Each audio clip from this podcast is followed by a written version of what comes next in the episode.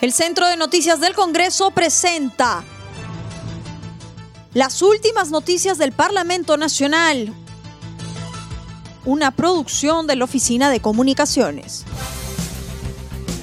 ¿Cómo están amigos? Les saluda Rómulo Vargas. Hoy es viernes 19 de marzo del 2021 y estas son las principales noticias del Congreso de la República.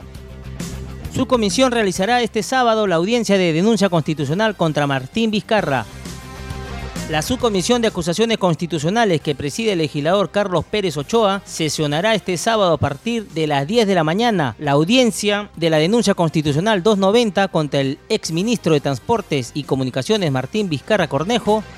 Cabe recordar que la denuncia constitucional 290 fue presentada por la excongresista Jenny Belcatoma contra Martín Vizcarra en su condición de exministro de Transportes por supuesta infracción del artículo 126 de la Constitución Política del Perú afirman que elaboración de proyectos contra la pandemia debido a la lentitud del Ejecutivo.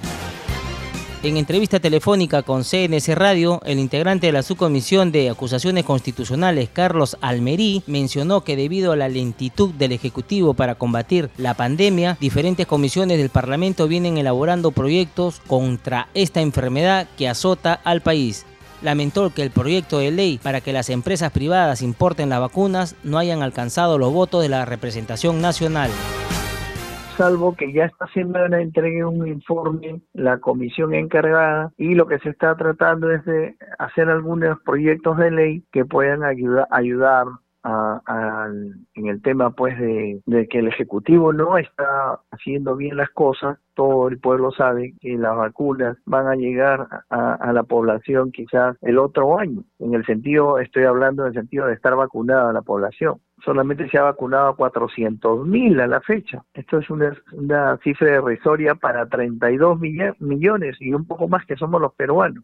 ayer se desechó un proyecto de ley que hubiese permitido que las empresas privadas de una vez puedan agilizar las importaciones de las vacunas y con ello aliviar la carga del Estado que es ineficiente hasta la fecha en poder este cubrir a la población con las vacunas.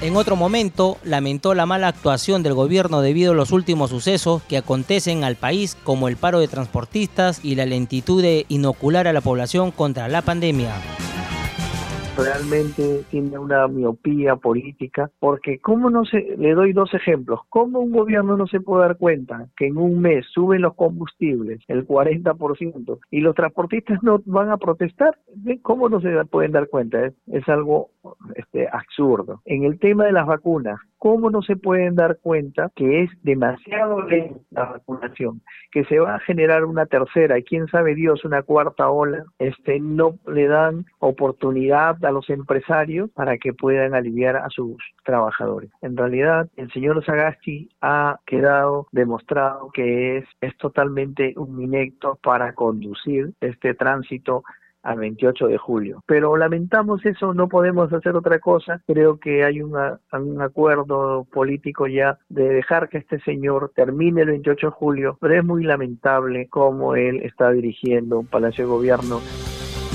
piden que Ejecutivo y Gremio de Transportes cedan con el fin de que concluya paro nacional.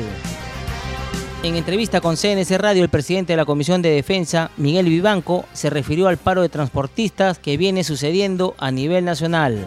El legislador indicó que tanto el gobierno como el gremio debe de ceder con el fin de llegar a buenos resultados.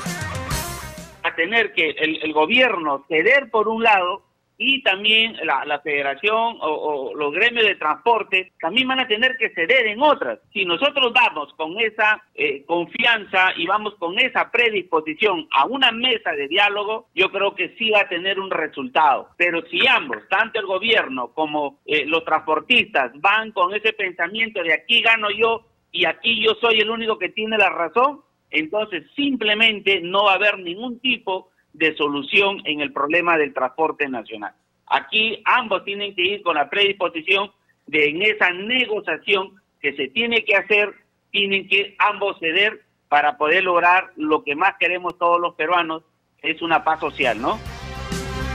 dio a conocer que el día lunes estará por el Brain con el fin de inspeccionar las falencias de los militares para un mayor respaldo político en la lucha contra el narcotráfico y el terrorismo. Se ha venido coordinando con el eh, general eh, César Asturío, ¿no? Eh, comandante general del ejército, para el día lunes.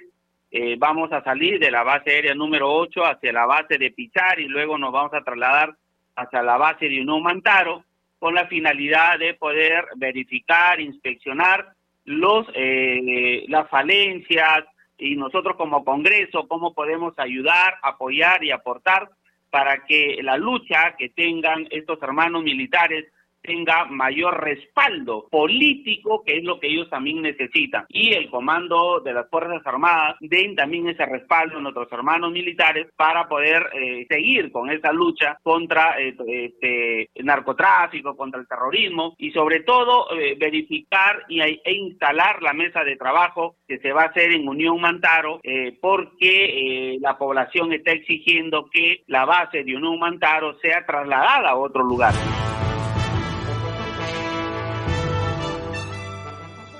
El Centro de Noticias del Congreso presentó las últimas noticias del Parlamento Nacional, una producción de la Oficina de Comunicaciones.